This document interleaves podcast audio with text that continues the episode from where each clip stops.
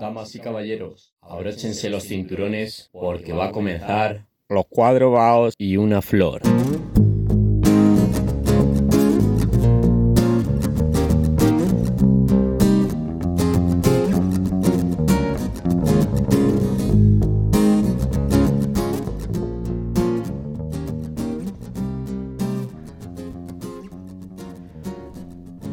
Muy buenas a todos, bienvenidos un día más a un magnífico programa en donde los micrófonos se abren tarde, por supuesto.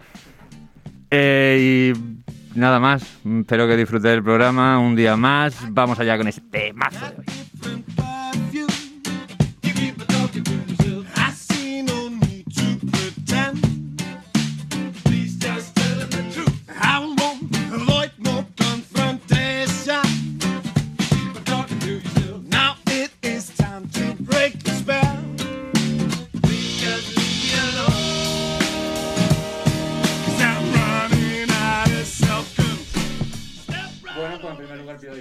esta introducción, por esta introducción que un día más, un momento, una vez más vuelve a, a- a tener errores, ¿no? Qué maravilla. Vamos a cortar esta parte, ¿no? O la vamos a dejar, porque forma por- un poco parte de nuestra esencia. No, Yo te tampoco- sigo el rollo. Tampoco estamos en cope. Qué maravilla tener hoy un copresentador, ¿no? Eh, Sí, sí, sí. Bueno, esto eh, está haciendo una chapuza increíble ya de un principio, por mi parte, no, no, no digo a nadie más. Pero en definitiva va a ser un poco como un- una transición, un nexo, ¿no? Porque Carlos también lo estaba haciendo regular, ¿eh? Pero... como te metas con Carlos, tío, a reventar la cabeza. Porque hoy no traemos un tema nuevo, sino que traemos la segunda parte de, de esa oveja negra de nuestra industria cinematográfica. Pero antes, vamos a presentar, como siempre, a nuestros magníficos colaboradores. Hoy tengo el placer de presentar a Jorge Vega en calidad de copresentador. Para mí es un alivio, ¿qué tal? Muy buenos días, eh, terrícolas. Bueno, parece que Jorge va a hablar poco hoy. Seguimos con Juan Ramón Tortella. ¿Qué tal, Juan Ramón? Pues muy bien, Pedro. Aquí estamos, que no es poco. Qué maravilla, la verdad que sí. Y el placer del día, sin duda, es contar con la presencia de Margarita, Oli. que ha estado un poquito ausente últimamente, pero vuelve con una gana y una fuerza que no lo sabe ni ella. ¿Hay alguna explicación a la ausencia? Quizás eh, un, un robo en tu casa, eh, un ataque a un familiar en el medio de la calle. Lo que Ah. le salga de los cojones ella, así que... Ah, vale, vale, no, si por si hay explicación. Si no la hay, pues seguimos para adelante. Pero si la hay, ¿Has sido madre? Vamos. a- ¡Hostia! oh, también es interesante. Bombazo, ¿eh? entonces Bombazo. sería- entonces sería, ¿más pavitos o más florecitas? Esa sería una gran pregunta. Yo soy Team Florecitas, ¿eh? Necesita más Florecitas, ¿eh? Hay que equilibrar. Bueno, bueno, bueno, pues seguimos con el gran Charlie, que hoy está como técnico a los mandos del, del control. Así es. Y hasta aquí su aportación por hoy. No hace falta que te abras más el micro si no quieres.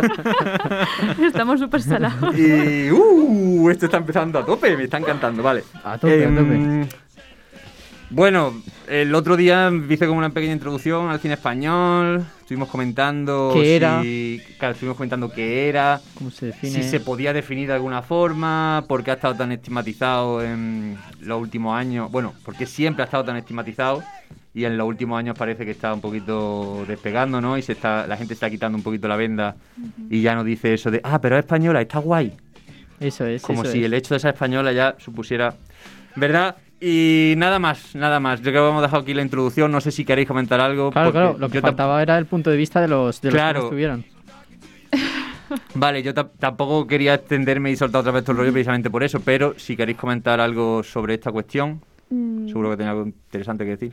Mm, bueno, en el cine español, pues como que se ha creado una etiqueta de, bueno, el cine español mm, no es que sea muy bueno y puede que sea verdad porque se sacan las típicas pelis españolas de verano que no tienen ningún sentido y es para pasarlo bien. Y pues el ejemplo es el de el, el cómico este, el León... Bueno, el, el- también el que hace... Joder, estoy, estoy muy espeso hoy con los nombres. Rovira, Eh, Leo Harlem. Bueno, sí, Leo Harlem. eh, Santiago Dan- Segura. por Sí, ejemplo. por decir. O sea, cómicos que sacan pelis para, para un poco rellenarse los bolsillos Ah. de pasta y sacan unas pelis que al fin de cuentas lo que buscan es eso, ganar un poco de dinero, pero no buscan que sea una peli para recordar. Como, bueno, como las que trae Margarita, como las que traigo yo. Yo creo que en parte lo que ha pasado es que en el cine español, aunque hemos innovado de vez en cuando, hemos, hemos participado en el stop motion, luego con el que voy a hablar yo, con Edgar Neville, ha entrado en el... En, eh, fue el impulsor, por ejemplo, del expresionismo alemán en España, pero lo que el problema que ha habido es que grandes pensadores no crearon escuela y no permitieron que esa escuela se siguiese evolucionando, yo creo, muchas veces.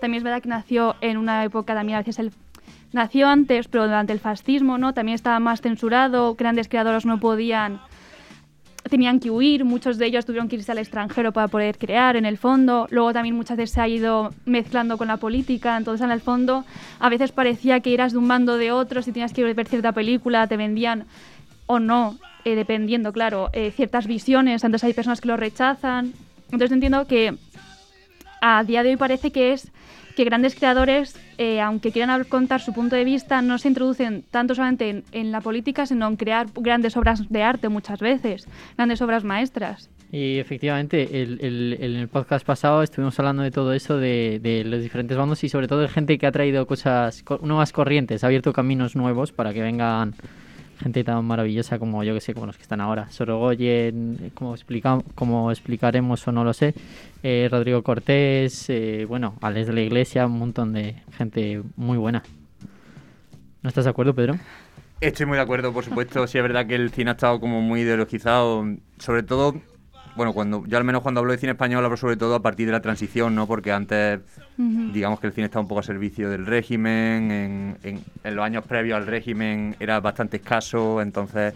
O, o a lo mejor no tan preso Pero del hay, régimen, ¿eh? pero desde luego sí, que- sí que lo Hay hay. bueno, hay bueno, Claro, claro. lo hay, pero digamos que no había tanta posibilidad ni, ni tantos recursos para como, como los que hay hoy, desde luego, Sí. sino que mm, sino que eran casos muy concretos. Siempre que por detrás. Claro, y que, y también dependían de una forma o de otra de, de la censura, de las subvenciones, de este tipo de cosas, ¿no? Sí, sí, siempre he ido por detrás y se nota ahora que ha llegado una nueva corriente y como con internet y toda la globalización también es, ha habido mucho más facilidad para hacer cosas de mucho más calidad con menos medios, yo creo.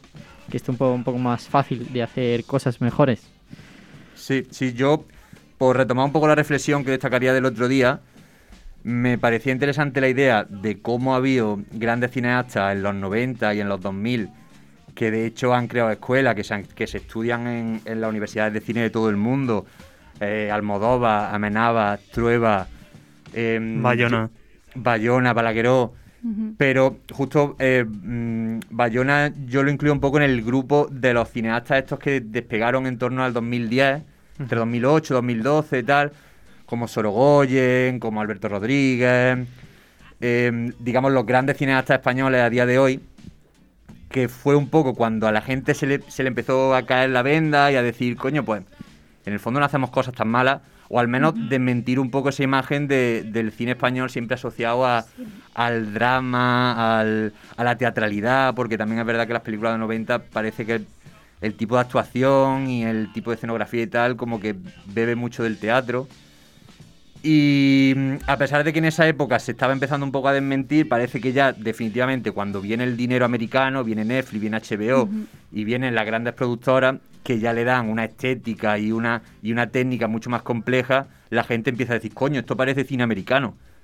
Simplemente por una cuestión técnica, parece que lo técnico ya implícitamente lleva a la calidad cinematográfica, cuando no necesariamente. Sí. Y también parece que necesitamos que alguien internacionalmente nos diga que estamos bien. Por nosotros mismos parece que no somos capaces de decir, no, esto es bueno. Sino dices, ah, de repente en Estados Unidos están viendo élite, no sé qué país está teniendo muchísimo éxito eh, a casa de papel, X. Entonces de repente vamos a decir nosotros, ah, es verdad, no está mal. ¿Sabes lo que quiero decir? Que a veces también necesitamos a veces que nos digan que valemos la pena. que tenemos ese complejo de inferioridad por, porque como nos sentimos eh, muy inferiores en todos los aspectos con eh, respecto a otros países, en el momento que en, en el cine español sacan algún producto audiovisual potente, pues ya parece que bueno que no le damos demasiada importancia y deberíamos darle importancia. Sin ninguna duda, yo creo que el, el problema ha sido de infra- infravalorarnos. De hecho, creo que hay, ha habido gente muy buena, eh, como Margarita creo que nos va a comentar ahora, eh, que ha pasado bastante de largo, como el caso de Edgar Neville, que por lo que tengo entendido hasta hace muy poco ha sido un- muy mal reconocido respecto a la crítica y a la audiencia, ¿no? No lo sé. Ahora veremos. Sí, pero mm, bueno, yo simplemente añadir que ese complejo de inferioridad yo creo que viene sobre todo del prejuicio, de, de una idea preconcebida del cine que hace que rechaces cualquier recomendación que te hagan si, si es una película española. Porque insisto en que en los 90 y en los 2000 se hacían unas películas de gran calidad, pero la gente, la- digamos, no, no la gente que busca un cine un poco más, con una visión un poco más profunda, artística y tal, sino la- el gran público directamente rechazaba el cine español por el, por el hecho de ser español. Sí. Y, y fruto, yo creo, de, de la ignorancia y del prejuicio. Pero luego, por ejemplo, es curioso como directores como Buñuel, que han sido tan importantes, que gracias a él es único que tenemos una palma en, eh, en palma, una palma de oro en Cannes, que con Viriana, y casi nadie la ha visto, no la conocemos, como que tampoco vamos a nuestras raíces a veces. Cuando Estados Unidos están constantemente en Inglaterra viendo también su cine anterior para aprender, parece que hacemos como el corte, ¿no? Y, y es importante también ver nosotros mismos. Sí, sí, bueno, ya tra- entramos en un tema que se nos va un poco de las manos, ¿no? Porque en literatura, por ejemplo, somos uno de los grandes y Claro. ¿cuánta gente ha leído Lope de Vega o el. Quijote, ¿sabes? Pero en fin, nos estamos yendo, nos estamos yendo del asunto y vamos a ir ya con, con Margarita, que nos trae precisamente una de esas figuras que hay que reivindicar, uno de los clásicos de nuestro cine, ¿no? Ujú. Vengo a hablar de Edgar Neville, específicamente con La Torre de los Siete Jorobados, aunque alguna otra película voy a nombrar. Y antes de eso, eh, tengo que hablaros un poco del expresionismo, el expresionismo alemán.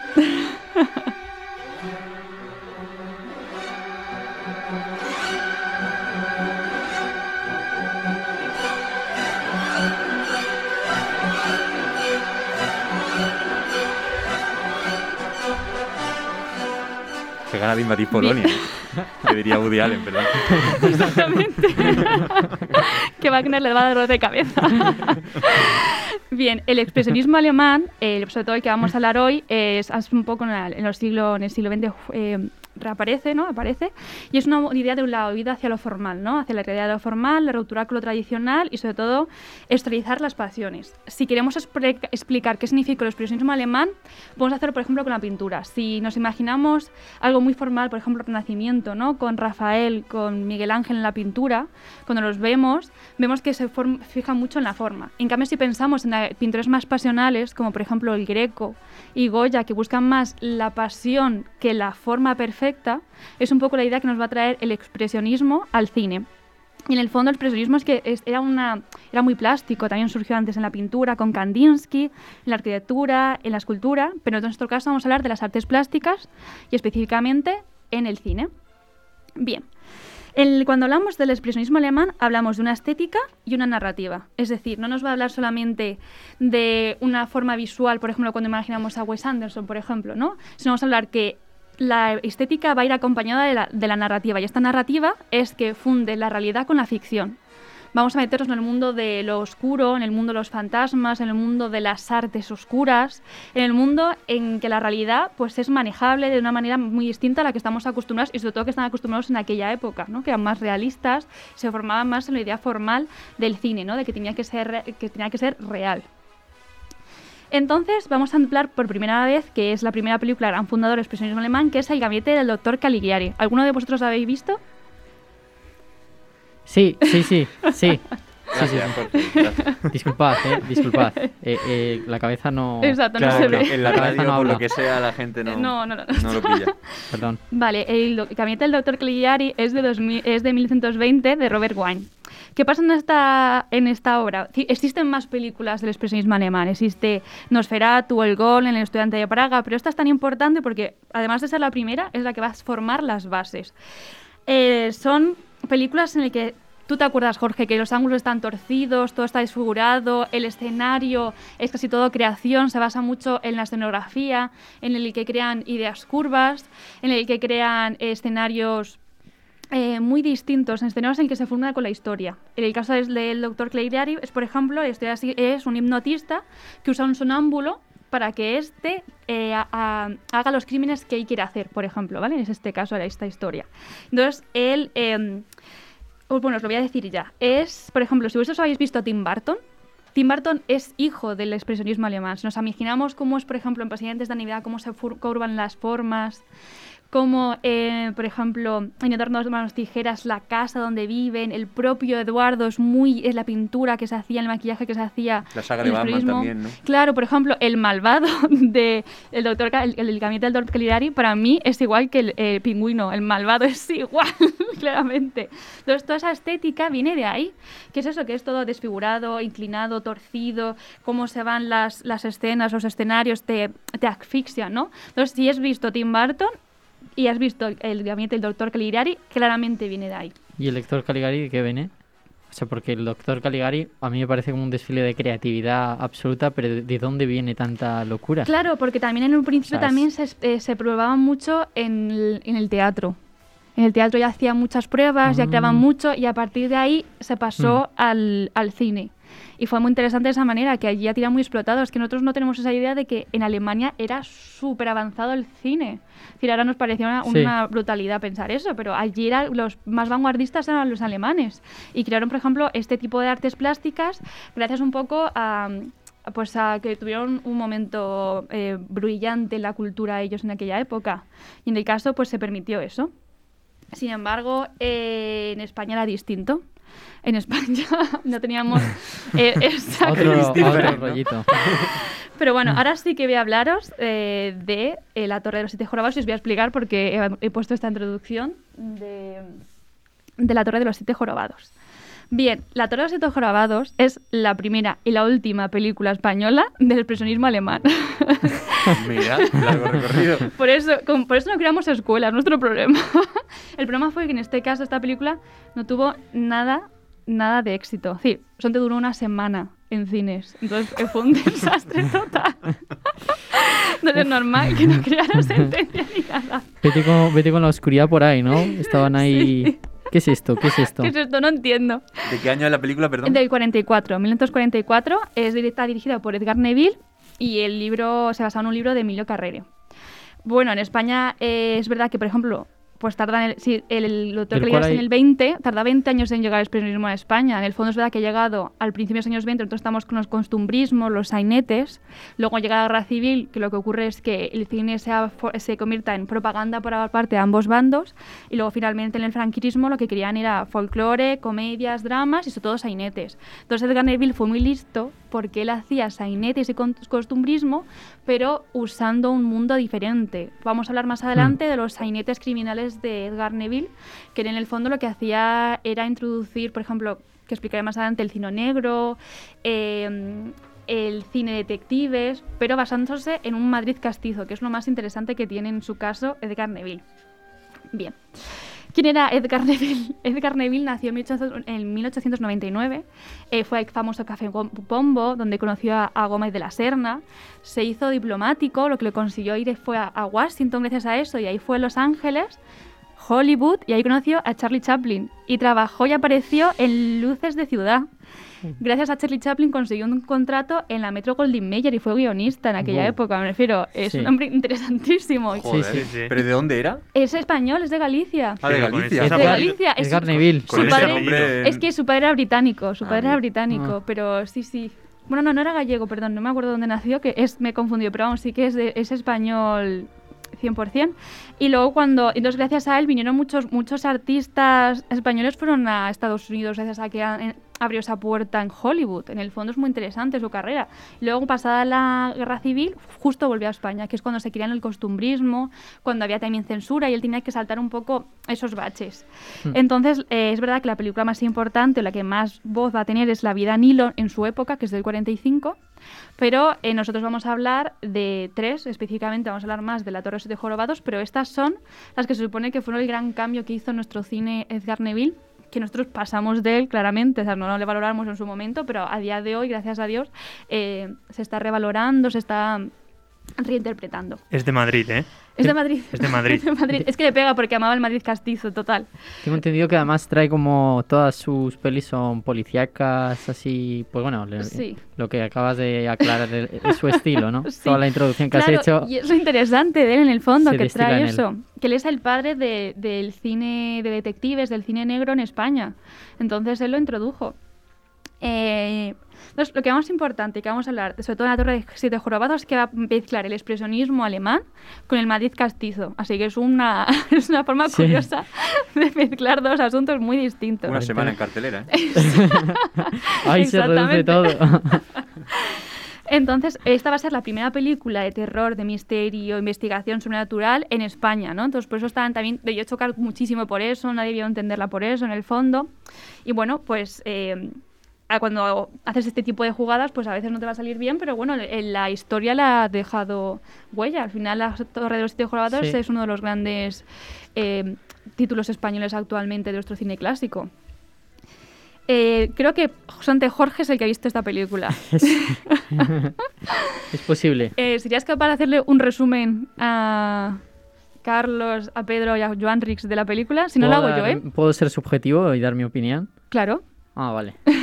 Eh, pues no, o sea, a- para mí ha sido una sorpresa, aunque sea como un lenguaje un poco eh, espesito, porque claro, son los Sí, se hace un poco largo a 40 y tal, pues es un poco más espesito, pero digamos que todo va relacionado con, ah, bueno, con la mala suerte, hay una dirección, una relación directa con la suerte.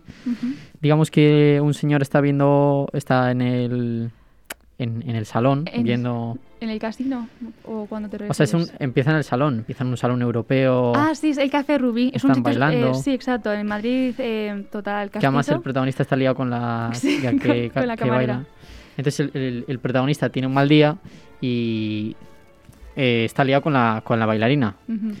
Un hándicap, digamos, de todo el hecho es que cuando tiene que cuando quiere salir con la bailarina tiene que invitar a su madre. Y su madre pues no come como una persona normal, come un poquito más. Tiene que invitarlas, además. ¿sabes? Que no además, y él no tiene dinero. Claro, entonces eh, él, él dice, vente a cenar, entonces claro, eh, pues tiene que invitar a tres personas en vez de a dos. Entonces pues no tiene dinero, entonces se va al casino Sí. y, y llega, eh, prueba suerte y dice, "Mm", se, va- se acerca a la mesa y, y está la ruleta. Y dice, uh, qué bonito el 3, qué bonito el 3. Entonces pone su, única moneda, que solo tiene un duro, lo pone en el 3, se raya mazo y antes de que caiga el número lo quita. Y toca el 3. Y dice, anda, que... Entonces va a ponerla otra vez y dice, va, paso. Se va a ir y es en la puerta, cuando está a punto de abandonar, que se ve en el reflejo y en el reflejo aparece un tuerto. Eh, el tuerto sale del espejo y se acuerda de que le queda un penique, puede ser. Eh, una peseta, bueno, Lo no que lo sé, sea. Sí. una monedita. Entonces se mete dentro y, y le dice a, a otro que está apostando, oye, eh, a ti te... Tú ves al tuerto ese, en plan, un tuerto no puede entrar aquí, en plan, porque si te mira un tuerto, mala suerte y todo esto. Eh, y entonces el tío no ve el tuerto y dice así que solo lo veo yo. Entonces el tuerto coge un bastón y hace y, le- y- y da un golpe en la mesa señalando un número. Él pone la, la moneda del número Ujú. y, Y, y justo toca. y, toca, donde él le Bueno, da. y empieza como una, una, una cadena de suerte empieza que le el mete en un problema. Y resulta que ese fantasma eh, quiere ayudarle en un caso determinado, porque ha pasado algo y ese fantasma necesita que se resuelva ese desastre que le ha llevado a ser un fantasma. y entonces todo empieza en un... Además es muy gracioso porque tiene muchísimo sentido del humor de la película de una manera... Sí, sí, sí, es porque, verdad. porque el fantasma llega y, y se hablan como muy de usted, en plan, Sí. pero iba, usted, usted no ve a este fantasma y el fantasma de usted, oiga, yo le voy a ayudar. Entonces, el fantasma es muy gracioso porque dice, yo necesito que este señor me, me, me preste atención, entonces le voy a ayudar a ganar dinero Sí. y una vez que ya me presta atención yo le digo mi problema. Entonces, En varios momentos es como que el, el fantasma se preocupa mucho por el Sí. protagonista de, bueno, bueno, tú, tú, preocup- tú, tú despreocúpate, en plan, pásalo bien, hombre. Es, da Sí. como esa sensación. De hecho, en, en- un momento de la película pasa, ¿no? Que está ahí con una mujer y dice, adelante, adelante, olvídate de mí. Exacto. Y hay un momento que aparece que ya la- eh, llaman a los espíritus y aparece también Napoleón, me refiero que tiene Ah, un sí, poco... sí, que le llaman mucho, dice Napoleón en las casas. O- o- entonces Sí, está que, que gracioso. o sea, como, como que cuando hay se juntan para encuentros con fantasmas, que le llaman mucho. Entonces, claro, se cuela y dice, ¿qué? ¿Me habéis llamado? No, no, no, no, no. Y dice, "Joder, es que me tenéis harto ya la peña esta, me tiene harta en todos lados aquí llamándome. Y eso parece Muy curioso. Y luego, por ejemplo, el protagonista que es Antonio Casal es muy gracioso, es decir, me refiero que diciendo poco es muy con los gestos y las miradas, tiene mucho humor, o sea, es, es un humor muy, sí, sí, sí, muy sí. característico. Muy inocente, además. Sí. Da una versión muy... Pero Muy eh, tierna. eh, es curioso que la película se convierte en algo que, que de lo que me parece que hereda mucho Alex la Iglesia en este caso. Eso de que de golpe se convierte todo y resulta que hay unas cuevas debajo de la ciudad y, y- y- y un despliegue de, de- de- de- de un montón Sí. de, de recursos, de, Sí. de locos. En plan, llega un momento en el que dices, pero, pero, ¿Qué está pero pasando qué, aquí? y qué creatividad también. Claro, es que lo que pasa un poco en la historia al parecer es que hay como una secta subterránea que se Los llama... judíos No, no son judíos, es... son judíos. no, son jorobados, es que son una, es una secta de, de jorobados, ¿vale? Jorobados judíos. No, no, no son judíos. Son Son, judíos. Que no son judíos. Es que al parecer hay una sinagoga en Madrid de Son cuando judíos, expulsaron. No, escuchadme, O sea, escuchadme. eh, eh, en la peli el tío dice que son judíos y se, se aprovecharon de, la- de las cavernas que hicieron, que- No. de las cavernas, para quedarse ahí cuando les expulsaron. Exacto, no, no, es al revés. Es que cuando expulsaron a los judíos, en eh, España expulsó a los judíos, esas cavernas se quedaron vacías y eso lo usaban los jorobados para hacer allí su secta y demás. Entonces es una antigua sinagoga, pero ellos no son judíos, son te- que son jorobados. Ah, o sea, No, ah, vale, o sea, eh, a ver, les he echado a la sociedad, pero no por judíos, por jorobados. exacto. Y ellos usan las... eh, Eh, pero en el fondo lo que pasa es que no son de las hechas a la sociedad, es que son malvados. Entonces, si tú entras allí, ¿Por judío o por jorobado? Los judíos son malos, no entiendo nada, No, Margarita, ¿qué estás diciendo, por favor? Ni por No, judío ni por jorobado, por a- joder. a los- exacto, a los jorobados les echan de la sociedad. No, no es que les echen, es que ellos no aceptan la sociedad porque es una, son una secta criminal, ellos. Entonces tú, para introducirte ahí, si entras en la sinagoga que está introducida en una torre que en vez de ir hacia arriba es hacia abajo, que es una famosa escalera que aparece en la película, tú si entras ahí no puedes salir a no ser que cometas un crimen. Entonces es una secta de que tú al entrar tienes que ser un criminal. Me refiero, es la base de... No de. Entonces todos los jorobados son malos. Exacto, exacto. Perdón. Carlos ha dicho algo, pero no... Sí que estoy pegando golpes a la mesa. Ah, ah, vale, vale. Y entonces es un poco esa historia, que entonces al parecer el, el fantasma, el tuerto, lo que le pasa es que le mataron un jorobado. Y entonces ahora quieren ir a por su hija. Entonces es un poco la historia de que nuestro protagonista se al final desamora de esa bailarina por enamorarse de esta chica, que al final no es mala con él, sino que de verdad es una mujer culta, como es un poco más distinta, ¿no? Que la otra parece que se aprovecha un poco más de él y esta es como una mujer más Bueno. centrada en su padre y demás muerto, y entonces sea- ahora los jorobados quieren ir contra ella. Yo creo que es, eh, eh, si estamos hablando de la relación amorosa, si quieres que lo dejemos ahí en cuanto a la creatividad, deberíamos centrarnos más en esa relación. En el problema de la primera mujer el- es la madre, claramente. O sea, la madre, imagínate, tú ir a un buffet Una gran y cómica, además, decir, actriz. "Mm, no, quiero, no quiero comer, ¿sabes? Es que hoy, hoy no quiero comer. Ponme ración doble, ¿sabes? Y el pavo, cada, cada vez que pide la señora, está, están cayendo una- unas gotas frías por, la, por la frente de, sí, sí, y, y quiero doble, y quiero de, de la mejor que haya. Ya más pidiendo, pidiendo consejo. Es que eso es verdad, ¿eh? Yo entré, no viene a cuento, pero eh, yo entré en una charcutería de pequeño Vamos allá. Tengo miedo. Reviviendo el y- pasado. Y entró una señora, o sea, de- delante de nosotros, o sea, yo estaba con mi padre. Os servía un jorobado judío. Eh, no, pero era muy grande el señor, era muy grande. Eh, pero seguro que era malo. Y, y la señora empezó a pedir y dijo, yo quiero el chorizo extra light, no sé qué, no sé cuántos, tal. Y, y yo, claro, en mi inocencia, porque era un niño, claro, y súper inocente, dije, papá, pero si está pidiendo chorizo, justo traemos el mismo tema que hemos dejado antes. Si está pidiendo chorizo, ¿por qué lo pide extra light? En plan, es, es de cajón. O sea, si pides chorizo es para ponerte como tocino a saco, ¿sabes? Bueno, eso habrá que verlo. Yo estoy a favor de la Coca-Cola cero, ¿eh? Claro, pero chorizo, chorizo extra light es como. En plan, chorizo. Nos ¿sabes? estamos yendo del tema, ¿Algún- ¿eh? ¿Alguna anécdota más de tu infancia, Venga. Jorge? ¿Nos quieres contar tu primera comunión? Pues es lo mismo, en la, en la peli pasa lo mismo. La señora está como, ay, quiero, quiero adelgazar, venga, ponme el doble, ponme, ponme la ración doble, ¿sabes? Y ya está, pues no tiene nada que ver, pero, pero es interesante, es interesante la capacidad de mentirnos a nosotros mismos, ¿sabes? Muchas gracias, Jorge. Charlie, silencialo un ratito. Entonces, eh, entonces, el expresionismo realmente en esta película, cuando se refleja, no solamente es en la historia de esa idea de los eh, jorobados no judíos, ¿vale? y ese mundo subterráneo, es que las sinagogas es donde permite la expresión, ¿no? Porque estamos en una parte que es el Madrid castizo, que es simplemente mostrar cómo es, ambientar y demás, porque es, de, es un siglo pasado lo que es, cómo te están ambientando. Y sin embargo, lo que es realmente interesante es como luego, cuando se meten en ese mundo que es la torre de los siete jorobados, es que empiezan con la iluminación, como en el expresionismo alemán, como Nosferatu, esa, esa fotografía de Henry. mm, mm, eh, Barre- Barreire. Luego la sinagoga es también es donde ahí se permite esa creatividad, esos mundos oscuros, cómo se van formando las casas, es muy distinto y es donde eh, allí se mostraba ese expresionismo, esa irrealidad. Y luego, por ejemplo, hay una escena muy famosa que es la que has hablado tú, Jorge, que es la cuando él baja las escaleras. Hay unas escaleras súper famosas que aparecen en esa película, que la mitad, se puede ver un poco además del truco, es una maqueta. Hmm. Es una maqueta que hizo Shield, un, un ruso, y es súper famosa. Al final ha influido muchas veces en el cine, además. Ese tipo de trucaje, además. Y entonces y- y es muy, muy interesante porque es la primera vez que se, que se usaba en España. Entonces, esa película dio un pie a la creatividad. El problema fue que pues, fue un desastre y nadie quiso verla. Pero en el fondo era interesante. Em, sabemos, perdón, a lo mejor lo va a comentar ahora, pero Dime. ¿sabemos algo de cómo, cómo surge la película? O sea, si, si está financiada por el Estado, si hay algún alguna intencionalidad detrás o simplemente es una poco Es que yo fruto de la creo creatividad. que Edgar Neville eh, quería jugar un poco con la censura y quería contar más cosas más allá y quería contar pues distintas formas de creatividad, ¿no? Por eso creó lo que se llama las tres sainetes criminales. Está de- producida por él y, y pagada por él. Íntegramente. Sí, sí. Hostia, buen billete tenía el Sí, compadre. sí.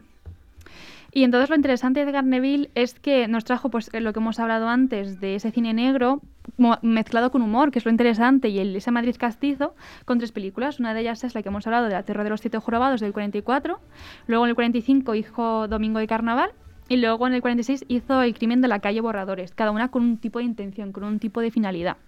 En este caso, con el Torre de los Siete Jorobados trajo el expresionismo. En el caso de Domingo de Carnaval, lo que hizo él fue traer un cine negro y un costumbrismo basándose en la estética de un pintor español, de José Huiter Solana. Y además lo ambientaba justamente en lo que más español, digo, lo más niño que es, que es el rastro. Y además lo contaba mediante el carnaval, que justamente durante el, eh, durante el franquismo estaba prohibido. Entonces justamente él jugó un poco con, con la censura y lo permitió poner y con eso podía hacer una crítica social también. Y es muy interesante cómo va mezclando. Y lo interesante de esa película es que parece un, joven, un jovencísimo Fernando Fernán Gómez en la película. ¿Cómo? Así que Fernando Fernán Gómez ¿Dónde? aparece en la de Domingo y Carnaval. Ah, vale, vale, vale, vale. Y en la, en la de los probados. Digo, no puedo. Y luego existe otra película súper interesante de él, que es de este Tres Sainetes, que es El crimen de la calle eh, Borra- eh, Bordadores del 46. Y eso es súper interesante porque se basa en un famoso asesinato real que ocurrió en Madrid, que es el crimen de la calle... eh, el crimen de la calle en Fuencarral es el auténtico eh, que ocurrió en, Madrid, que fue súper famoso, en el que incluso eh, los periódicos se involucraron y él quiso sacar esa película adelante. Con la censura tuvo que cambiar el nombre de la calle, cierta parte de la historia, pero él quería hablar del problema que supuso esa, esa, esa historia, porque también lo que ocurrió en este caso fue un poco el morbo, la prensa y la opinión pública opinó mucho sobre ese caso y en el fondo era sobre que una señora, en el caso real, eso, a una señora de clase alta la asesinan y la intentan quemar el cadáver y justo Joder. cuando entran encuentran a la sirvienta como dormida, como si hubiesen narcotizado y claro, la primera posible mm, eh, pues a quien acusan es a ella. Pero al mismo tiempo, al parecer existía un hijo suyo que estaba al parecer en la cárcel, pero hay algo como muy turbio porque al parecer era amigo él del director de la cárcel y pensaban que le dejaron salir o no. No se sabe muy bien qué pasó realmente. Y al final quien detuvieron en la vida real fue la sirvienta y le hicieron el garrote vil. Me refiero, esa mujer fue mm, Uf. asesinada.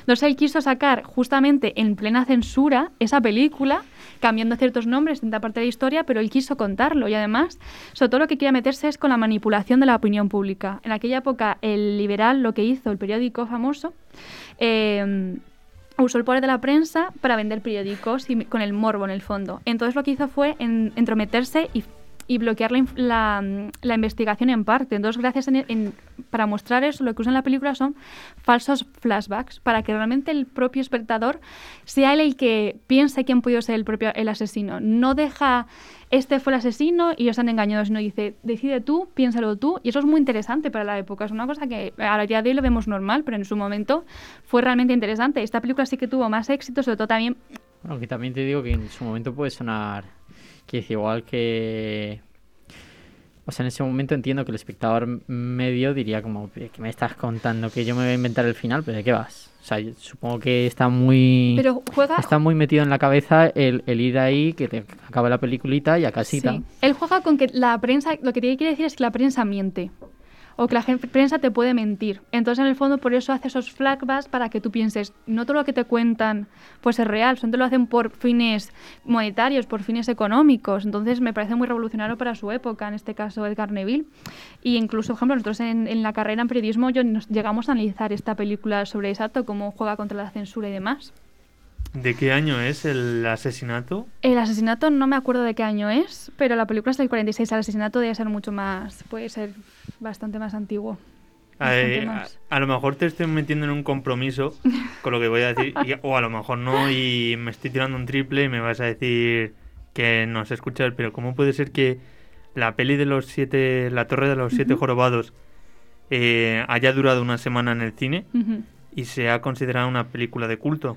Sí, porque en su época no se comprendió, pero luego a día de hoy, cuando ya haces un propio estudio de tu propio cine, pues grandes críticos y cultos del cine español lo han sacado adelante y han querido verla y la han puesto en las clases, en, en nuestro es- escuela se, se da, te explican Garci, sobre ella. Garci también ha hecho mucho por esa película, por lo que he visto. Claro, entonces en el fondo es más bien la historia es la que le ha dado la razón, no su época. Entonces también, por ejemplo, le pasó como películas como Blade Runner, que no tuvieron éxito en su momento, que fue un fracaso para el director y de repente alguien dice, no, no, esta película está bien, esta película vale, o a veces son tan modernas que para la época no se entienden y con el paso del tiempo de repente dices, ostras, esto era revolucionario y no nos gustó porque no lo entendíamos, por ejemplo. Entiendo qué es lo que le pasaría Torre de los Siete Jorobados, en este caso, claramente. Claro, también habría que entender al público de la época, supongo, ¿no? Sí. Esa posguerra Eh, Sí, que suele reivindicar un poco lo, lo identitario, ¿no? Lo castizo. sí. Verían esa película y dirían, pero esto qué coño Sí? ¿Qué cojones me están contando? Exacto. A mí dame folclore, dame folclore. Exacto, que es este fantasma, por favor. Y bueno, simplemente finalmente he traído una sorpresa, que es este libro que he encontrado en la tienda de segunda mano, que es eh, el cine de 1943, justo un año antes de la película, estaba en plan, joder, podría ser este año exacto. y es muy interesante porque hace un análisis del cine en general y también el cine en España. Y hay cosas súper graciosas que dice como, "Mm, de repente es interesante que parece que el éxito de la película dependa del director. Y dices, oh, qué interesante. sorpresa. Qué interesante. O dice cosas como, "Jo, el cine lleva 40 años, ¿cómo se nota que hemos avanzado muchísimo, que hemos llegado al culmen de los avances técnicos del cine? ¿Y de quién es? ¿O cómo...? Es como un análisis... O sea, como- bueno, para, para, para, el, para el oyente, o sea, es, es un libro muy, muy, muy gastado, Sí, sí. eh, azul, Sí, sí, sí, es que además es de la unas época. letras salió, muy antiguas salió el Pero cuare- está bien conservado, Salió en el tampoco está muy 44. desgastado. y sin autor. En el 44, tiene, es que también tiene muchos distintos artículos y demás, son estos que son artículos recole- de recolección de artículos y pone que cuesta exactamente 50 pesetas, además lo pone Norito. Buah, qué enigma, ¿eh? Y es fantástico, yo le dije, ¿sabes? nunca había visto un libro tan eh, curioso. Y justamente encontré eh, una entrevista en este libro del actor, del el protagonista de Los Siete Jorobados, de Antonio Onda. Casal. sí, me hizo muchísima gracia. Y es muy gracioso porque él acaba de hacer la película Huella de, eh, Huella de Luz. Y al parecer eh, la crítica, el público la adora, le acaban de dar un premio, entonces está como súper subidito Antonio Casal, pero es muy majo, pero está como subidito en plan, "Jo, es que es un amor incondicional en el que sentimos la público y yo, y no sé qué estaba pensando, "Se- vas a ser un fracaso dentro de un año y nadie, nadie te va a ir a ver, Antonio. ¡Que se joda! Me da mucha pena. Por chulo. Oye, qué, qué- qué bonito, en verdad, la, la, la posibilidad de poder mearle ahí desde el futuro, ¿sabes? Exacto, en plan, rayada. sé que vas a estar mal, pero hace un par de reflexiones que he querido traer muy interesantes sobre qué es lo que piensa y cómo, qué es, la- qué es, act- qué es ser un actor y qué es lo que habla de la personalidad artística en el actor, ¿vale? Y voy a- os voy a leer dos párrafos de, de lo que decía en la entrevista. Decía, la expresión genuina de mi estilo es, el, es la de los ojos. Con ellos expreso el estado de mi alma. Mi voz no hace más que seguir una experiencia visual, una expresión visual. Entonces es muy interesante, ¿no? Como él, él hablaba en este caso de que él no es la voz, no es que se fija en la entonación, sino que él se fija en los ojos para expresar su alma, para expresar el personaje. Y es lo que quería decir él, autoencumbrándose un poco porque acaba de ganar el premio, pero intenta expresar cómo él entiende los personajes y cómo los fluctúa y me parecía realmente una, una expresión y una explicación muy interesante. Y luego contaba, mi ansia es crear, odio la imitación y preferiría ser un artista malo pero original que un buen imitador. Es decir, me refiero, es un actor que en el- su caso, eh, es decir, es curioso eh, que no sabemos leer eh, cosas de aquella época, ¿no? no sabemos leer reflexiones. Y en su caso es muy interesante cómo intenta expresar lo que es ser un actor en el caso eh, de crear, de ser único y mostrar con la visión de los ojos, que nos parece ahora un poco más moderno, un poco esa idea de demás, y parece, nos da la sensación que son a veces más imitadores y al contrario, ¿no? Expresa cómo es una creación única, el ser un personaje único y cómo explicaba cómo se metían los personajes también y demás, y cómo... Él era curioso porque él expresaba como que le encantaría, por ejemplo, ser el Cid, pero comprende que él no podría integrar la pasión del Cid o no podría integrarse según su, su abanico, ¿no? Que ahora mismo nosotros pensamos que los actores se pueden implicar en cualquier personaje, pero él hablaba como de una manera más acotada, ¿no? También entiendo por la época de que él tenía cierto abanico de personalidad para poder encargar un personaje u otro. O sea, también depende del método de Claro. actuación. Quiere decir, si. O sea, que ya. oja- ojalá en un futuro hacer un programa de, de actuación. Sí, Porque hay diferentes estilos. exacto. Dependiendo del cual te adaptes. Pero que, que un actor ya diga que es incapaz de hacer. Bueno, entiendo que lo que está diciendo es: soy incapaz de hacer ciertos papeles. Que lo está sí, sí. edulcorando muchísimo Exacto. con el- su calidad y tal. Pero. O sea, es interesante el, el saber que, que está actuando. O sea, cuál es su estilo de, de actuación. Que no lo, no sé si. No lo explica específicamente. Yo entiendo que es como, por lo que está contando un poco, es sentir la, el alma del personaje, sentir que él, él eh, que él y ese personaje confluyen, ¿no? No es crear a partir de la nada un personaje, pues por ejemplo, pues ese, el, el, el Cid, no sé qué, ¿no? En plan, un personaje distinto. Sino, yo entiendo que es, según mi personalidad, puedo imbuirme en ciertos personajes, ¿no? Entiendo que hay dos claros estilos. Está el método Stanislavski, que es como adaptarse al personaje y convertirse en él. O sea, el reírte como se reiría él, que al final es lo que has dicho. Si así te conviertes en el Cid, tienes que pensar como el Cid, tienes que actuar como el Cid. Que luego adaptó otras cosas de una profesora, profesora Adler, creo que se llama, y, y dijo que no, que hay que trabajar desde, desde el sujeto. O sea, tienes que trabajar de tus experiencias y conseguir que si, por ejemplo, has tenido un bautizo eh, y en la película tienes, o sea, y tienes que interpretar en el papel a una persona que, que, que, pues, no, que te- está teniendo un hijo, pues relacionar las dos, las dos experiencias para poder, poder mostrar tus sentimientos. Eso en el parte, por ejemplo, es como habla, yo alguna vez he escuchado a Antonio de la Torre, que justamente habla de eso, dice, hay muchos, es decir, para poder expresar una emoción tienes que muchas veces haber- haberla vivido. Entonces a veces dice, hay personas que dicen, una película es aburrida o es que no la entiendo y demás. Dice, él, claro, en desde la perspectiva del actor, lo que cuenta que es, es porque no te la has creído, porque tú ves a algún actor que por mucho que haga X expresión o lo que sea, si no ves en sus ojos, si no ves en su forma eh, esa emoción, es porque ese actor no la ha vivido y no es capaz de reflejarte, ¿no? Que entonces dice que en el fondo un actor es aquel que puede haber vivido tantas experiencias y poder mostrarlas, o sea, no, no eres una caja vacía, sino eres una caja de experiencias, porque la vida es poliédrica y tienes que saber vivir distintas realidades para poder mostrarlas. Que hay otros diferentes... Eh, que me estaba Sí, en camino, sí, sí, porque no lo hemos estudiado para nada para Pero que esto. lo- luego, hay, luego, hay, luego hay otros actores que, que, que, que son pura improvisación. El Marlon Brando, por lo que tengo entendido, eh, ni se sabe los papeles. Entonces, eh, es eh, demencia, o sea, no sé qué, qué funciona en su cerebro ni cómo funciona, que se lea el papel y sea capaz de interpretarlo y darlo... y- o sea, ese hombre ya es otra cosa, pero a- a- por lo que sé, el otro camino es como memorización, trabajar, el trabajar no, o sea, trabajar solo cuando te toca, no, no, no perder un poquillo la cabeza o los rieles ahí con... También depende, supongo. Por ejemplo, David Fincher es repetir, repetir, repetir, repetir, repetir hasta. Y otros son más espontaneidad, vívelo. Otros directores son no. Quiero que hagas esto exactamente así, quiero que lo repitas, quiero que formes todo un- una sincronización exacta. Y otros son no. Quiero que vivas la experiencia y quiero ver en tus ojos que estás sintiendo eso en este momento. No que repitas esa emoción hasta que sea la perfección. Hmm. Sí. Es que, es que, Es que no hemos estudiado para o sea, lo que tengo entendido que además que a, a- a la hora de actuar lo que, lo que buscan eso es que se pierda como la, la incomodidad cuando estás delante de la cámara. Que al cabo de repetir, repetir, repetir, cuando llevas 500 tomas, en la 500 ya estás con una Ya naturalidad que, que, que- que no- o sea, la naturalidad que tendrá el personaje, no como si hubiese una cámara delante, como Sí. si no estuvieses allí, como... también en el caso, por ejemplo, Y, eso- y el cansancio que también aporta Eh, al... Sí, porque al final ya dices lo que quieras, lo que quieras de David Fincher, por ejemplo. Pero es que él lo que hace también es que busca que el operador, que todos sepan exactamente cómo se va a mover el actor para que todos estén al unísono exactamente. Y, y el aportar en cada toma algo más, de decirle, no, ahora tienes que meter un pestañeo de, de melancolía para que... Por, por eso están tan cargadas sus películas, de que haya tanta, tanta, tanta material en, en- en pantalla. Ujú.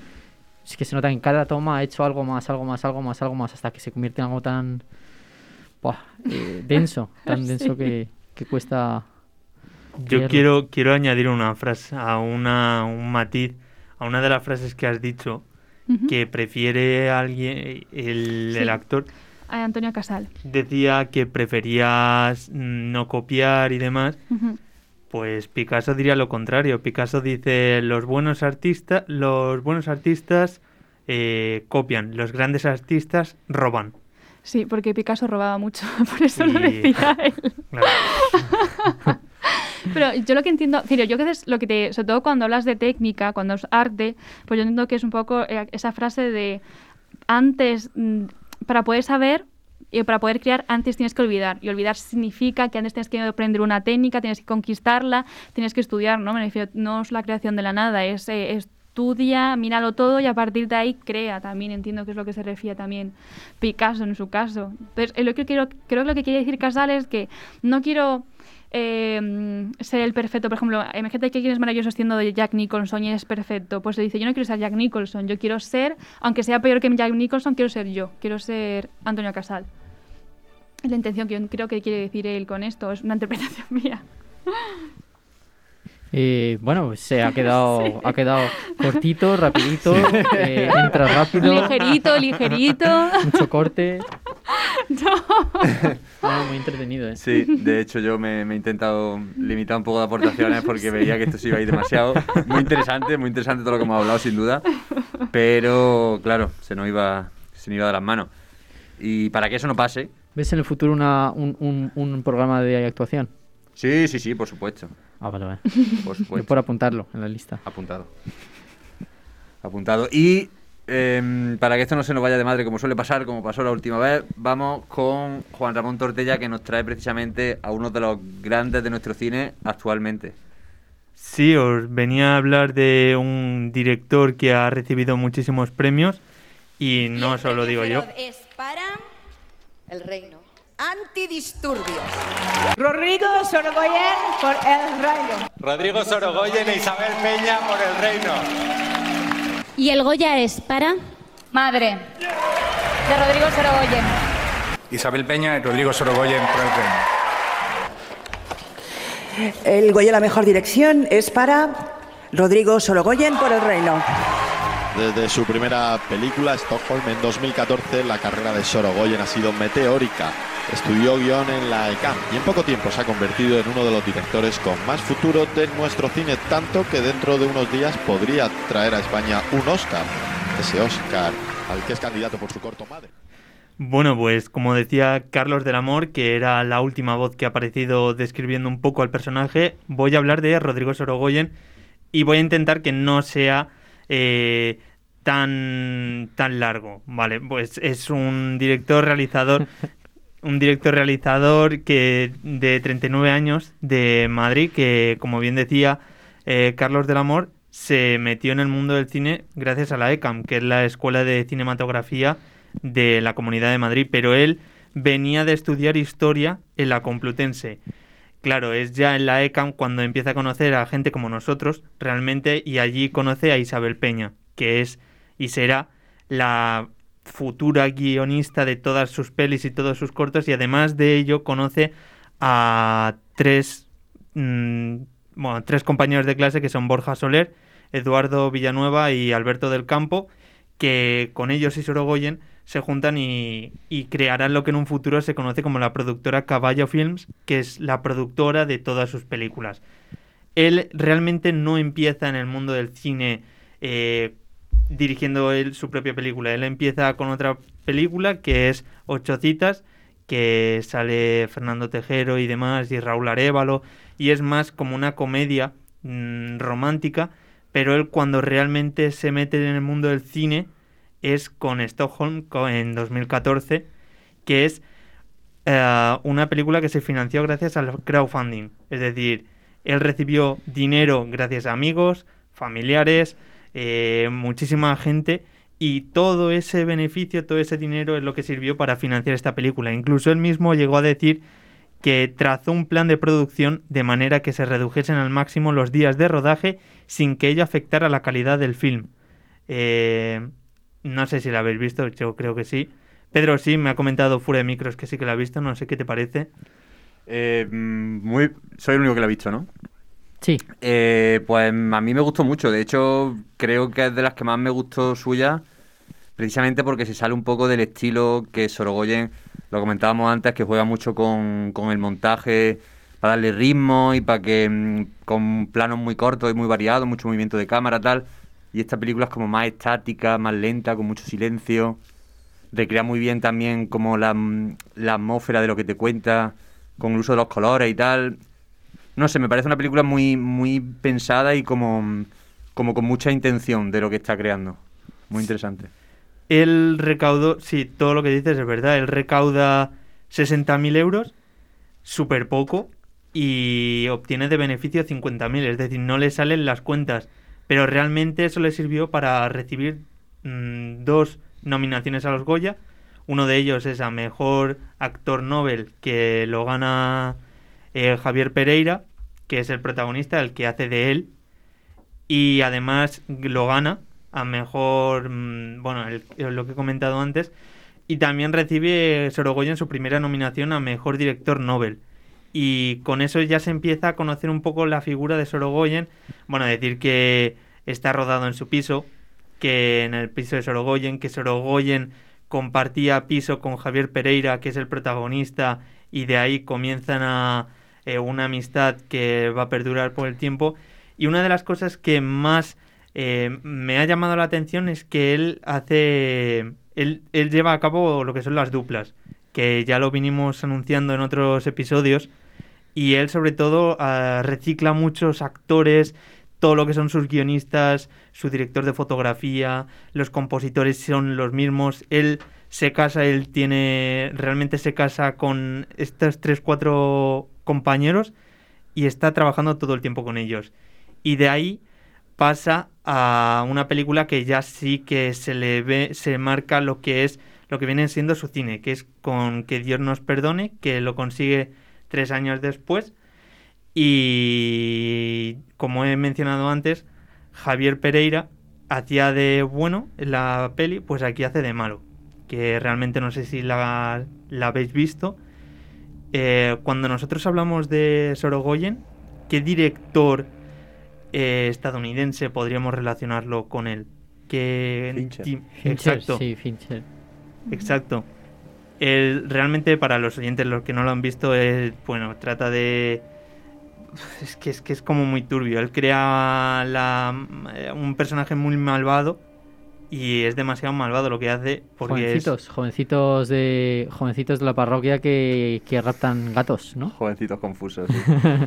que asesinan que asesinan y violan ancianos y demás. y Y, bueno, secuestran gatos. Eso es importante. Pues nada, decir que esta música eh, eh, la mm, lleva a cabo...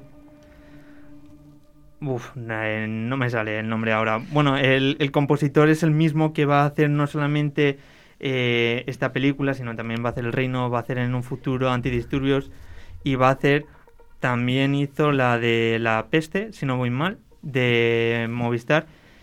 Y nada, decir que gracias a esto, pues eh, Antonio de la Torre, un grandísimo Antonio de la Torre, que no recibe, no gana el Goya, pero sí que se lo lleva en su caso Roberto Álamo a mejor actor principal. Y bueno, decir que es una especie de thriller criminal que se ambienta en el verano del 2011, cuando llega el Papa Benedicto XVI a Madrid y se junta todo eso con el 15M y que es muy semejante a lo que se estaban haciendo en aquella época que eran pelis de este estilo, que es Tarde para la ira, La isla mínima, El secreto de sus ojos y que de este tipo de pelis es lo que en un futuro sacará más adelante con el corto Madre, que lo que comentaba antes Carlos del Amor, lo que le serviría para ganar un, go- un Oscar a mejor corto, que por desgracia no lo ganó, pero que sí que gracias a esto, si no lo ganas, no recibes mm, todo lo que viene siendo eh, el protagonismo a nivel nacional, si no se le conocía, ahora se le va a conocer con su siguiente peli, que es El Reino, que esta es una de las canciones que, mm, con la que abre la película, que es de 2018, y que realmente lo que quería hacer era ah, plasmar lo que se estaba viviendo en aquel entonces en la política española, que era un caso de corrupción. Eh, realmente este está basado en el caso Gürtel. Para, para aquellos oyentes que no estén puestos, la trama Gürtel está vinculada a un caso de corrupción que desató un político que no se encuentra ni en primera ni en segunda fila y una serie de declaraciones hicieron que personajes de eh, importantes del PP pues fuesen cayendo y esto es lo que pasa realmente Antonio de la Torre un grandísimo Antonio de la Torre no sé si Espectacular está. increíble. Así como en Que Dios nos perdone es increíble cómo se mete en el papel de un tartamudo y aquí de un político corrupto. Eh, no sé mm, vuestra opinión. Yo, mi, mi opinión es que realmente te metes en el papel, consigues simpatizar, entre muchísimas comillas, con el personaje de un político corrupto. Mm, Realmente crea empatía, ¿no? Realmente es ver que todas las personas tienen sus caras oscuras y él no te dice esto es malo y esto es bueno. Es eh, métete en esta historia y al final si vives la personalidad del principal, en el fondo acabas intentando comprenderle, ¿no? Yo creo que es la tendencia del espectador, que al final si te dicen este es el protagonista, intentas comprenderle y ver su posición. Y un problema que he visto además en varios espectadores es que llegas a empatizar tanto con él que en el, el final te deja frío por decir, anda. En plan, no, no llegas a la reflexión de, es verdad. En plan, qui- quizás, quizás está mal lo que ha hecho. En plan, ha- has, te has metido tanto en la historia que cuando llega al final acaba y si no y si no te pones a pensar en lo que acaba de ocurrir, si no te busca, si no te pones a buscar una conclusión, eh, te pierdes, pierdes, pierdes todo lo que lo que ha, ha sucedido. Intento demostrarte un mensaje. Claro, yo entiendo que más que sentencioso de algo es bueno o un hecho es malo, sino cómo nos volvemos ante la adversidad, ¿no? Cómo al final somos salvajes, cómo intentamos sobrevivir y en el fondo eh, nos intenta decir que toda la humanidad tiene, se se te pone la circunstancia, pues llegar a ser así, ¿no? No es que so- seamos buenos o malos, sino que dependes del contexto muchas veces, la sensación que me da Sorogoyen en sus películas. Sí, también porque yo creo que en esa película en concreto recrea muy bien al principio ese ambiente donde parecía que era lo normal, ¿no? Era, era lo sí. generalizado y de hecho si, si estaba en contra parecía como que podría ir precisamente En tu contra. en tu contra, valga la redundancia, ¿no? Y claro, eso hace obviamente que, generali- que, que empatices mucho con, con los personajes, incluso pues, se podría relacionar un poco con esa idea de la banalización del mal, ¿no? Sí. Que se aplicaba al nazismo, pero aquí también es perfectamente aplicable, claro. Se reduce mucho a la conversación que tiene en la cafetería cuando le dice. Cuando dice que está hablando con la cafe, en- o sea, está a punto de llamar por teléfono. Y, y bueno, le dice algo así como, como que todo el mundo roba, o sea, que si tenía suelto, eh, y era algo así como, no, quédate el IVA, quédate el tal. Sí. Y era, se lo decía el, el de la cafetería. O sea, no, se me, me parece una conversación que era súper básica, pero resumía perfectamente a que... El secreto de la película, sí. Claro, y, y es el mismo problema de que un espectador lo vea y no diga, plan, aquí ya entiendo. Te deja pistas, te deja muchas Claro, pistas. pero parece como que está dentro de nuestra naturaleza eh, el pensar así, el decir, vamos a rascar, vamos a... Vamos a, a- O también es si tienes la oportunidad, ¿no? Me refiero, en el fondo parece que dice... Claro, claro, o eh, sea- no, no haces eso porque no, no puedes hacerlo ahora, pero puede que si tuvieses la oportunidad todos eh, no pagas el IVA o, o X No. cosas, eres capaz de hacerlo, también te dice a veces. Yo, es, ver- es verdad lo que decís, pero yo lo entendí más como, como que estás recreando un poco el ambiente de la política de esa época. Porque además eh, sí que es verdad que se inspira en la Gürtel en concreto, pero también había varios casos de corrupción Sí, en el, lo deja en el abierto, PSOE. sí. Sí, es como que, como que trata de, crear, de, de recrear un poco la imagen de, del político como, como, como un profesional que está ahí en, a la altura del poder y que tiene posibilidad de hacer lo que quiera y, esa posibilidad te, te hace que tienda a, a la corrupción. ¿no? Y que lo veas normal, exacto lo que tú Claro. decías. O sea, lo que quiere decir es, es como que la, la gente que no tiene esa cantidad de dinero ni esa posición, eh, o sea, no haría otra cosa. Es que me parece un, un problema que está criticando ahí. Yo no que sé todo si el mundo entra- haría eso. No sé si entra tanto en eso porque no, no te presenta ningún personaje que se vea en esa tesitura, sino simplemente te presenta políticos, ¿no? Pero es verdad que lo que dice eh, para mí Jorge de, de- decir, la- la- que es, la- es fácil juzgar si no lo has vivido aún, ¿no? Si en Sí, el fondo claro. y pero si estuvieses en esa situación eh, es fácil también te intenta decir que es caer, es decir, no es eh, oye que yo no lo haría, soy perfecto y demás, no te dice no no, perdona, tú puedes en esa circunstancia O sea, eh, el, hecho de pensar que la película es mala por acabar como acaba ya incluye que tú no has llegado a la conclusión de que está haciendo algo mal. Quiero decir, si tú llegas al final, cuando la, con- bueno, estamos después, de, de- o sea, vamos, si la reportera pregunta lo que le pregunta él al final y, y no entiendes que realmente te has comido toda la película y lo que importaba realmente era la culpa, ¿no? Que, que tenía que aceptar que tenía muchísima culpa, que quizás sí que tenía que pagar todo lo que, lo que estaba haciendo mal, que, que sí que hay, hay males peores, pero que él lo primero que tiene que hacer es pagar lo que tiene que pagar y, y luego ya vemos lo demás. Si tú como espectador no, no captas ese mensaje, es que tú también estás dentro de ese marrón, porque lo primero es exigir a ese tipo de personas que no hagan eso. Si no, no estaríamos tan enmierdados en general como estamos enmierdados. Quiero decir, eh, si todos los políticos están robando y, y es lo normal, y tú ves la película y, y- acaba como acaba, y tú no llegas a la conclusión de, de que está mal, es porque, joder, habría que exigirles que no hagan eso.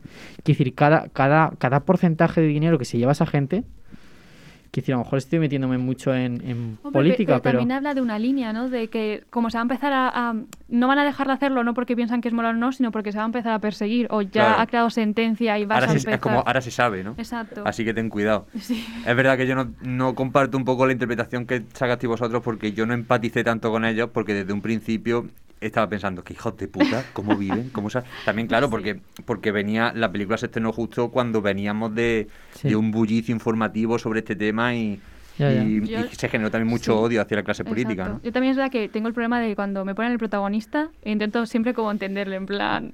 Sí, sí, ¿qué de- quieres desde que luego. de- pero coño, sí, Sí. en el hundimiento lo entiendes, sí. pero no dices, Sí, ay, pobrecito, pobre- que se tiene que suicidar. No, claro que Pobrecito no. que, que tiene que, no. matar a su hijo, pero, ¿no? O pero también es una decisión del director decidir que sea el protagonista. Por supuesto, por supuesto, claro. Y es muy una interesante decisión que muy inteligente. malos. Exacto. los- que el protagonista sea malo es muy interesante. Sí, sí.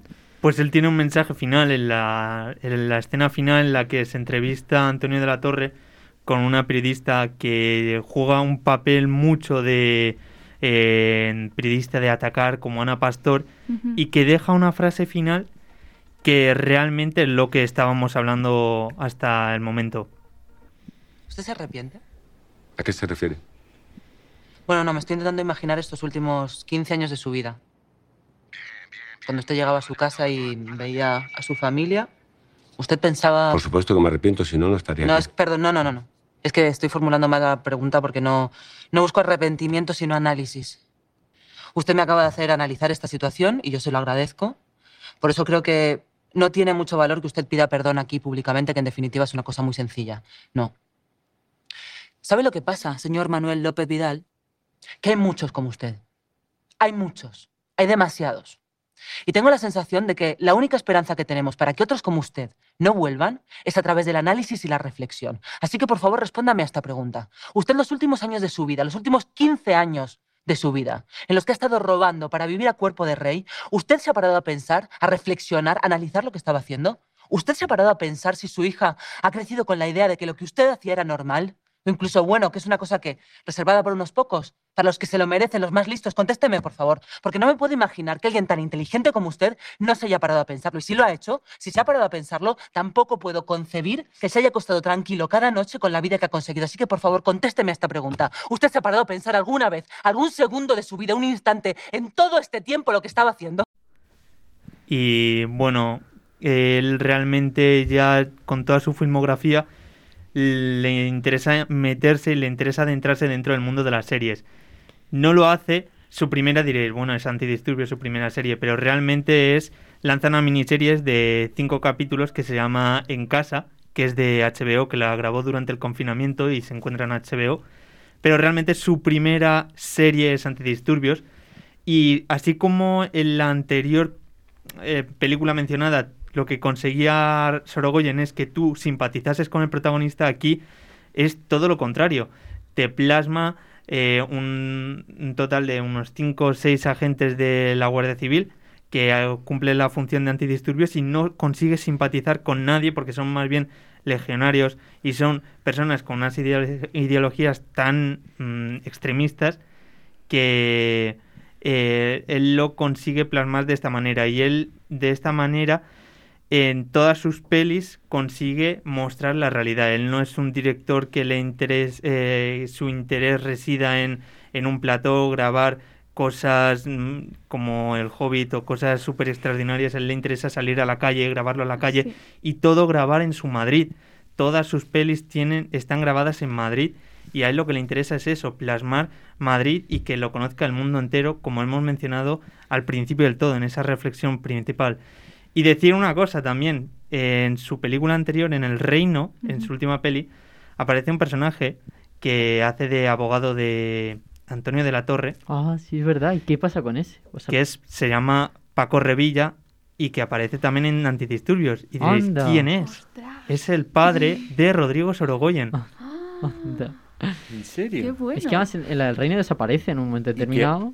¿Qué dis- en antidisturbios? En Antidisturbios es el, el policía, no, el comisario que hace como el comisario, el de las cloacas, pues es el, el que intenta que recibir una gran cantidad de dinero y que estos antidisturbios como que decir, bueno, es que el senegalés que fallece, bueno, es un spoiler, no es un spoiler porque es el primer, es la trama, Pasa en el capítulo 1, sí. Pues dice, bueno, el senegalés este tampoco es que estuviese muy limpio, pues ya tenía casos de vi- violencia y no sé qué más. Y todo esto lo consigue a través de este personaje, que es Paco Revilla. Y nada, mencionar dos planos, secuencias, una en el Santiago Bernabéu y la otra en un bar, en un restaurante. Y es una escena de 23 minutos y que los propios actores, en una entrevista que hicieron para un programa súper conocido en la televisión en abierto, dijeron que Rodrigo Sorogoyen le encanta tanto el realismo que incluso cuando se mete gente en el rodaje, le gusta meter eso porque al- no se lo esperan los actores. Hay una anécdota que esto, la, la- la de la plaza de Nelson Mandela, que reprodujimos un- una, una manifestación real que hubo hace unos años en el mismo sitio.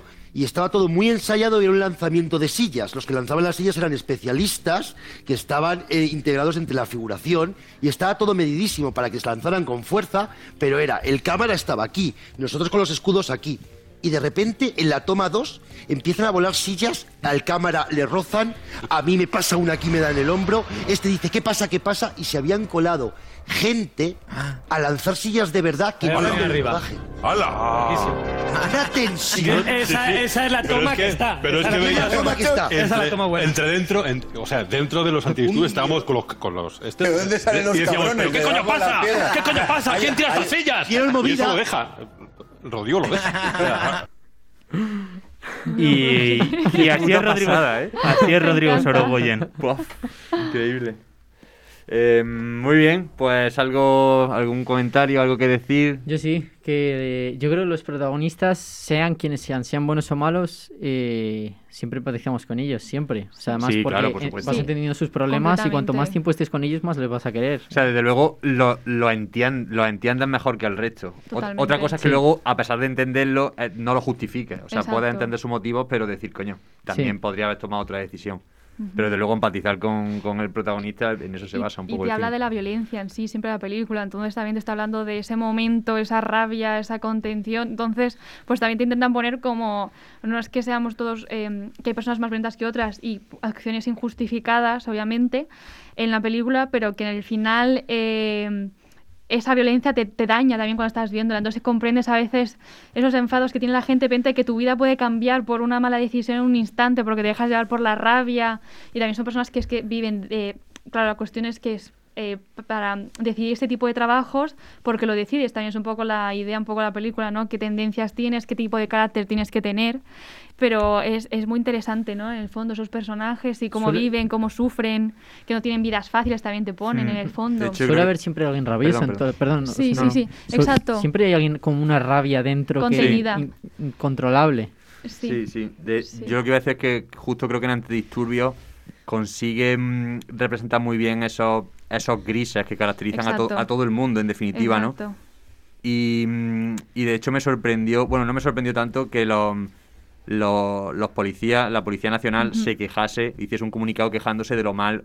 No sé si era un comunicado oficial, pero desde luego había policías Ajá. que se quejaron por lo mal, la mala imagen que se daba de ellos.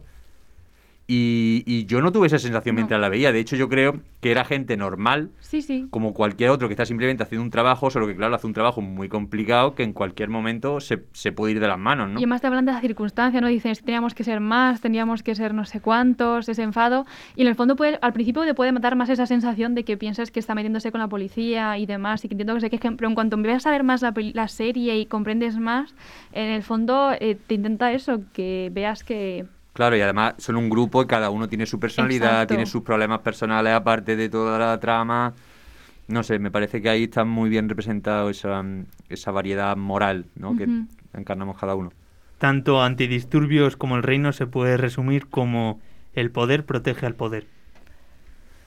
Sí, puede ser Sí. una, una de las Sí, reflexiones, sobre sin duda. Sí. Antidisturbios total, además. Ujú. Hmm. Y al final, ¿qué hace? Es muy interesante. Y en el fondo también te lo explica al principio de la película, no vamos a supongo a contarlo, pero en el fondo es un resumen, ese principio que hace ella jugando con su familia. Qué bueno es. Es buenísimo. ¿Cómo- cómo Porque te- además te engaña, te engaña con la con lo que esperas, lo que piensas de ese instante. A mí, eh, claro, yo es que la vi, do- la vi dos veces en, en cuestión de una semana o algo así. Y, y la segunda vez que la empecé a ver, mm, me pareció súper claro cómo en, en unos pocos minutos te describa el personaje por completo. Sí. Te dice todo lo que necesitas saber de él Ujú. Sin saber realmente quién es. Porque luego cuando aparece dices, ah, claro, esta es la hija de puta que es de esta forma y no ves la que valía. Me Exacto. parece una maravilla. sí. Eh, lo que es interesante, sin duda, son nuestras recomendaciones. No sé si habéis Sí, olvidado, pero... sí, porque se nos va el tiempo. Vale. De hecho, estamos sorprendentemente bien. Tenemos dos minutitos de escaso. Sí. Eh, recomendaciones de esta semana, ¿qué tenemos?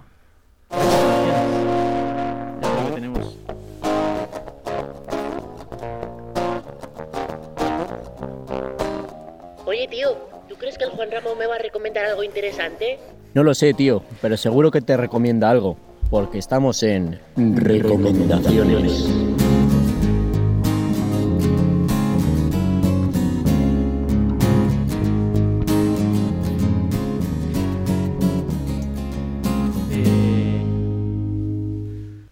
Jorge, eh, te veo ansioso por tu recomendación de esta semana, ¿eh? No, no, yo, estaba ansioso por escuchar las vuestras. Ansioso, ¿eh? O sea, que no, tienes, que no has traído ninguna esta semana, es lo que me quieres decir. Eh, Magnífico, sí. Margarita. Pues yo quería recomendar a un director de animación que se llama Tom Moore, que ha sacado hace poco una película que se llama Wolf Walkers, pero ya ha sacado antes algunas interesantes, que es por ejemplo El libro de Kells, que es, un es una película preciosa con estilo de dibujo celta, porque al- está ambientado en Irlanda, por ejemplo, esa película, y es espectacular, está definida como una de las películas de animación más bonitas de la historia, y pues eso, acaba de sacar ahora, yo aún no la he visto, está ahora para los Oscars como película de animación, solamente que no gane porque está Soul este año, pero eh, es realmente interesante, y además dicen que si ya el libro de Kells era maravilloso visualmente, esta ya eh, la deja... la deja atrás y es interesante porque es un estudio diferente y que muestra una visión aún eh, distinta a lo que estamos acostumbrados. Así que esa es mi gran recomendación. ¿Nos repite el nombre? Tom Moore, con dos M's al final, Tom. Tom Moore. Y la película El secreto del libro de Kells, la que ha sacado ahora, que es Wolf Walkers. Maravilloso, todo muy facilito para la radio, para el que lo quiera apuntar, perfecto. Juan Ramón. Yo, siguiendo la mm, línea, la temática del episodio, voy a recomendar una peli española, la última de Dani de la Orden, que se llama Loco por ella, que es de Netflix. Y realmente los que sepan cómo dirige Dani de la Orden con Barcelona Noche de Verano, Barcelona Noche de Invierno, saben que él plasma, él intenta, igual que Sorogoyen, ser lo más realista posible. Y es una historia de amor. Y es una historia de amor en la que él se enamora de ella y ella sufre un problema psicológico y él se adentra dentro del psiquiat del, del recinto donde se encuentra ella. Y bueno, Muy bien, pues yo recojo, recojo la pelota de Juan Ramón con su recomendación de cine español. Y eh, yo recomendaría No Matarás, que recientemente Mm, claro. Mario Casas se llevó el Goya por, por su interpretación, ¿Te parecía su primer Goya. Y bien? Me pareció que lo hace bastante bien. Bastante bien teniendo en cuenta el, su, su registro como actor, al menos el que yo había visto Sí. hasta ahora. Me, me sorprendió me, y, y la película además me gustó, me pareció muy... Está bien, está bien. O sea, no, no- seguramente no sea la mejor película del siglo XXI, Pero Entretiene, entretiene. he echado un rato que no lo desperdicia, desde luego. Y mm, esa se me acaba de ocurrir. Yo pensaba recomendar El Verdugo de Berlanga. No sé si la habéis visto. Sí. Es uno de los grandes clásicos de nuestro cine. Es una puta maravilla. Sí. Es, es una comedia que te, que te descojona y además tiene tantísimo mensaje, tantísimo contenido, abordado de una forma tan inteligente. Es maravillosa. Y más la protagonista es la de Aquí no hay quien viva, ¿no? Concha, la que vaya ese verdad. señor Cuesta y demás. Es verdad, señor Cuesta, vaya sí. Es sé, por eso vale la pena verla también. Guapísima, guapísima de Sí, joven. espectacular. Juan- eh, Jorge. eh, yo, que, pues además, tirando por la comedia y por la muerte y todo esto, está eh, en Netflix, hay un documental, es que además lo vi hace tiempo, pero pues no hemos hecho el programa. Bueno, se llama Descansa en paz, Dick Johnson, que es de Netflix, ha ganado un montón de premios en 2020 y lo ha hecho su, bueno, lo ha hecho la hija de Dick Johnson, Kristen Johnson. Eh, es una tía que ha estado en el cine y ha hecho muchos documentales. Eh, hace un documental con mucho humor negro eh, sobre asumir la muerte de su padre. Empieza con una secuencia en la que vemos cómo muere su padre por una televisión que la aplasta mientras está caminando tranquilamente y bueno, pues nos indaga en que cómo quiere ella adaptar, cómo quiera eh, hacerse la idea de que su padre va a morir. Su padre es diagnosticado de Alzheimer, igual que su madre. Y bueno, pues es un duro camino en el que vemos lo que ocurre. Mucho humor negro, es lo bueno y, maravilloso, además, maravilloso. Unas reflexiones muy interesantes y bueno, se ve que ha ganado un montón de premios, que, es, que os lo recomiendo. Muy bien, qué maravilla, qué cosita más variada hemos traído. Todo, todo muy. Ha empezado un poquito estancado, pero al final la hemos sabido salir al paso, ¿eh? Así que muy bien, espero que hayáis aprendido mucho. A todos nuestros oyentes, ¿verdad? Que cada día son más. Seguidnos en nuestras redes sociales. Muy muchas gracias, Charlie. Y os Espero. dejamos con un temita así conocido de Spanish Moon, eh, de... Uf, no me acuerdo del grupo, es una maravilla. canción, ¡Oh, perdón, eh. temazo!